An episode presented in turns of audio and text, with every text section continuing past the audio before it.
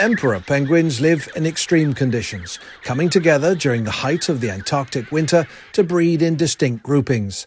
These colonies tend to be separated from each other by an average of about 150 miles. Scientists have been using satellites to search the gaps in this spacing for birds they didn't know about, and they've found four previously unrecognized nesting sites. Emperors will only breed on floating sea ice, which is already becoming highly variable and is expected to diminish greatly this century as global temperatures warm.